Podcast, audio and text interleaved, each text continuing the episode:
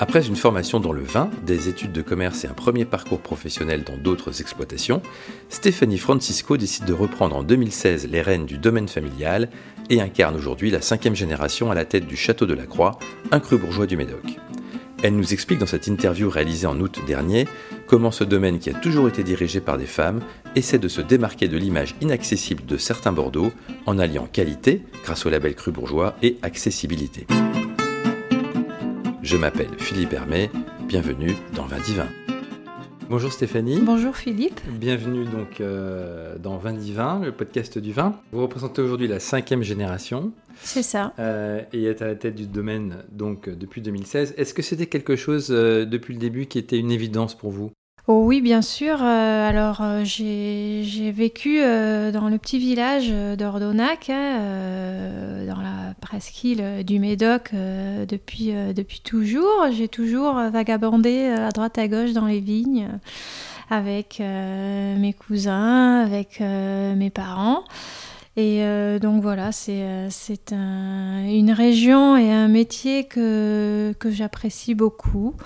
Donc, euh, quand on est enfant, on ne sait jamais euh, où les chemins vont nous mener, mais euh, voilà, ça m'a mené dans les vignes et un métier autour du vin que, que, j'adore, qui est très varié. Alors, vous m'avez dit tout à l'heure, quand on a visité le, le Chai, que finalement, cette, ce domaine, le château de la Croix, avait été créé et quasiment toujours dirigé par des femmes.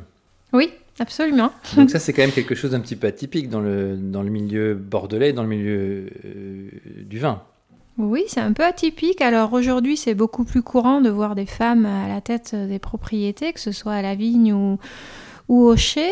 Mais euh, c'est vrai qu'il y a euh, quelques générations auparavant, les femmes dans le vin étaient, étaient rares. Et donc c'est vrai que c'est une fierté pour moi de, de voir qu'il y a eu euh, quatre générations de, femmes euh, au château de la Croix et euh, des, femmes dynamiques avec plein d'idées, jamais peur d'avancer et, toujours prêtes à, prendre des risques et, et pour, pour, pour évoluer. Voilà, les femmes, je pense, sont sont, alors sans, être féministes, mais les femmes sont, on va dire, euh, appliquées, euh, prennent des risques.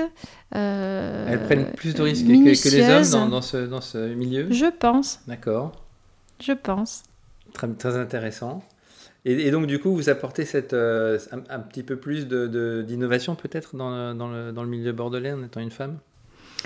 Alors, euh, je ne vais pas dire que les hommes n'apportent pas d'innovation, hein, non, non, mais euh, je veux dire, on commence à faire bien euh, notre place dans, le monde du vin. ça n'a jamais été évident hein, quand je faisais mes études.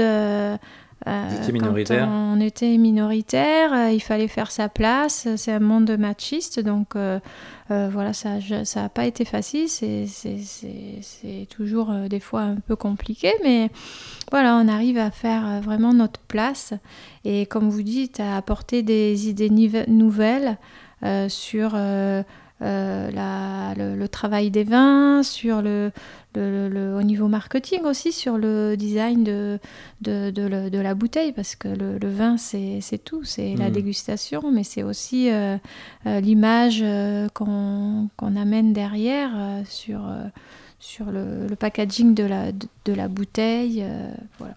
Alors justement, aujourd'hui, qu'est-ce qui euh, différencie euh, le château de la Croix de, ses concurrents ou de ses homologues La vinification. On a chacun nos petites spécificités et puis il ne faut pas oublier les terroirs aussi qui sont très importants sur, sur, sur les propriétés. Euh, voilà, on apporte toujours nos petites touches euh, personnelles qui font qu'on a tous des vins euh, différents. mais c'est surtout dans le dans, dans l'assemblage où chaque vigneron apporte sa petite touche personnelle, on va dire. Depuis que vous avez pris la tête du domaine, quel est le, le millésime dont vous êtes le plus fier Alors le premier millésime quand je suis arrivée, 2016, a été un, grand millésime. Mhm très bon millésime. Il y en a eu d'autres, 2000. 2018, 2019 sont des, millésimes où on a été gâté par, la nature, donc le travail a été, on va dire, plus, plus facile. voilà, mais sinon, on essaye de travailler un maximum dans nos vignes. Hein. On va dire qu'on passe 80% de notre temps dans la vigne pour produire un bon raisin en fonction de, des aléas climatiques. Et euh, voilà, une fois que le raisin rentre dans, nos chais, selon, on va dire, euh, le, goût du raisin, on arrive à faire des, mm, des vins différents, des millésimes différents. Donc il faut savoir apprécier le millésime euh, tel qu'il est et, le transformer en fonction de ce que la nature nous a donné. Qu'est-ce qui, est, le mieux Recevoir une médaille d'or au concours de vin de Bordeaux, comme vous venez de le faire récemment, ou recevoir un, une médaille d'or au, Challenge international de, Bruxelles, euh, comme vous venez de le recevoir également récemment, pour le 2017, pour la millésime 2017. Alors les médailles sont très importantes. Hein. C'est euh, déjà c'est une récompense euh, pour nous par mhm. rapport au travail que, que, l'on fait, mais là, on va dire que la meilleure récompense c'est plutôt d'avoir le client en face et qui vient nous dire ben ton vin, est bon. On l'a beaucoup apprécié. Euh, d'ailleurs, on revient et on l'a partagé avec des amis. Voilà, on a. je pense que c'est la meilleure récompense. Ici, on est sur une propriété quand même euh, assez importante. Vous m'avez dit 200 000 bouteilles. Euh, par an, donc c'est quand même une, certaine envergure. Et vous êtes surtout classé dans les crus bourgeois. qu'est-ce, que, qu'est-ce que ça vous apporte finalement d'être dans ce classement des crus bourgeois de 2020 qui a été donc revu euh, récemment et faire partie de ces 249 euh, châteaux euh, qui font partie de, l'appellation Alors le classement cru bourgeois est un signe de qualité pour les consommateurs. Mhm. Déjà, parce qu'on a un gros cahier des charges à respecter, que ce soit au niveau de la tenue des vignes, du travail des chais et de, de la dégustation des vins. Donc voilà, c'est un, une, une image et une qualité une référence pour le consommateur. Est-ce que vous avez un objectif d'aller, d'aller, plus loin, d'aller plus haut euh, euh, dans la catégorie des crus bourgeois et peut-être même au-delà? Oui, oui, c'est toujours aller plus haut, toujours aller de l'avant, toujours progresser dans la qualité. Oui, bien sûr, on essaiera d'aller euh, d'aller au-delà dans le classement. Mais vous êtes fixé un objectif particulier, par exemple, sur les 5 prochaines années ou les 10 prochaines années ou Est-ce que ça fait partie de votre... Euh, oui, on tentera de présenter le cru bourgeois exceptionnel euh, dans, 4 ans. Années. Dans 4 ans, d'accord, super. Mm. Alors, certains disent qu'à Bordeaux, ça ne bouge pas beaucoup, pas assez en tout cas, par rapport à à l'évolution du goût des consommateurs. Notamment Bernard Magret a fait une, sortie en début d'année à, ce sujet. Qu'est-ce que vous en pensez? Est-ce que vous pensez que Bordeaux, ça bouge pas assez? Est-ce qu'on pourrait faire plus? Euh, Quel est votre euh, sentiment? On peut toujours faire plus et toujours faire mieux, oui, c'est certain. Euh, Bordeaux a une image de vin haut de gamme et cher ce qui est faux. Euh, je pense qu'il faut euh, progresser dans notre communication. On a beaucoup progressé, euh, toujours progressé dans la qualité, donc c'est faux. Il y a beaucoup de choses qui sont faites et tous les viticulteurs, vignerons, amis, collègues se battent pour toujours essayer de, de, faire mieux au niveau de la qualité. C'est vrai que j'ai vu les, tarifs de, de, chez vous, c'est assez raisonnable quand même. Bah oui, euh, entre 9 et 15 euros, c'est justement d'un cru bourgeois. Bien sûr, mhm. donc il y en a, y en a euh, pour euh, tous les porte-monnaies, pour tous les goûts, parce que chaque, chaque vin à Bordeaux, selon l'appellation, a des goûts différents. Donc euh, non, je pense que on essaye de se bouger au mieux. C'est peut-être juste un problème de communication. Voilà.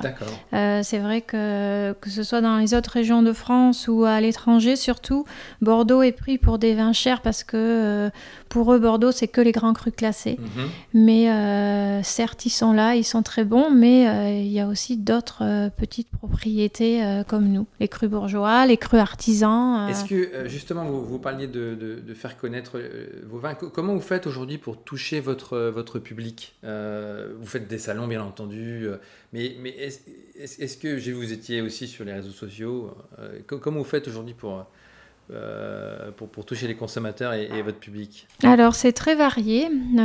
effectivement, on fait des salons en France à l'étranger, on est sur les réseaux sociaux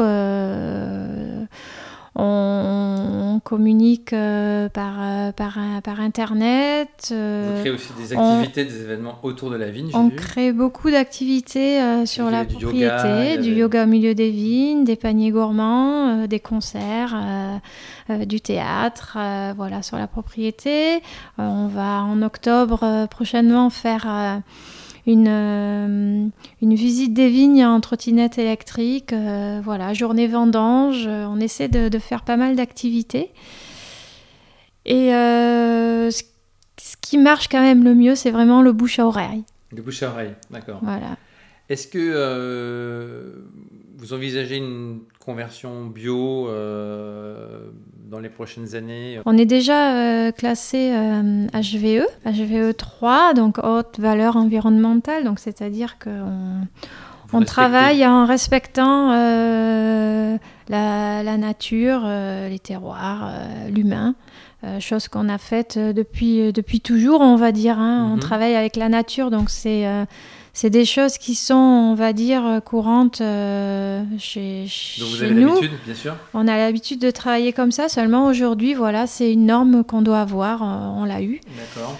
Euh, après, sur la conversion bio, nous, on ne passera pas en bio. mais par contre, on continuera à, à, travailler en respectant la nature. on ne va plus désherber nos vignes, on en herbe. Euh, voilà, on va essayer de travailler le plus naturellement possible euh, pour, euh, pour utiliser le, le moins de, de, produits, ce qui est dans l'air du temps et et ce qui est bon pour, pour nos terroirs. Pour, pour finir, à part le Médoc et le Bordeaux, quels sont les autres vins que, que, que vous appréciez, que vous aimez déguster, par exemple dans, dans les blancs Parce que vous faites pas de blanc ici? On fait très peu de blancs en Médoc. Il y a quelques collègues qui en font des, très bons blancs. Mais euh, j'aime beaucoup les vins d'Alsace. Mhm. Euh, je pense que sur les blancs, ce sont mes, mes préférés. Est-ce que vous avez des projets demain de, je sais pas, de, euh, de croissance externe à l'étranger ou dans d'autres régions françaises? Alors, euh, on ne va pas s'expatrier, non, on va, rester, euh, on va rester sur les terres du Médoc. Euh, par contre, oui, bien sûr, on a pour ambition de se développer et d'avoir nos vins commercialisés un peu partout.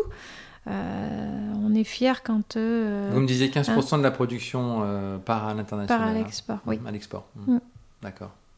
On est fier de voir, moi j'aime beaucoup voyager, donc euh, je suis fière quand un client euh, m'envoie une photo ou me dit voilà j'ai euh, dégusté votre vin au milieu du désert du Namib, il était excellent, voilà c'est toujours c'est toujours flatteur et intéressant de voir que notre vin voyage bien. D'accord.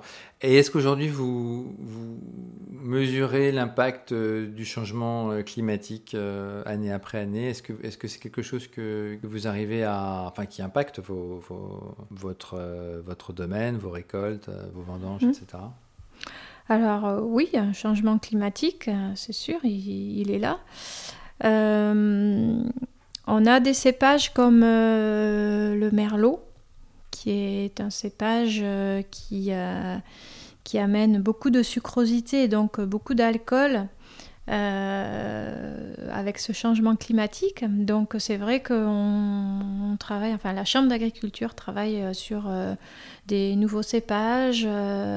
et c'est vrai que le petit verre d'eau est un cépage qui est, qui est en ce moment on en reparle, c'est un vieux cépage, mais on en reparle aujourd'hui parce que le petit verre. un peu d'acidité.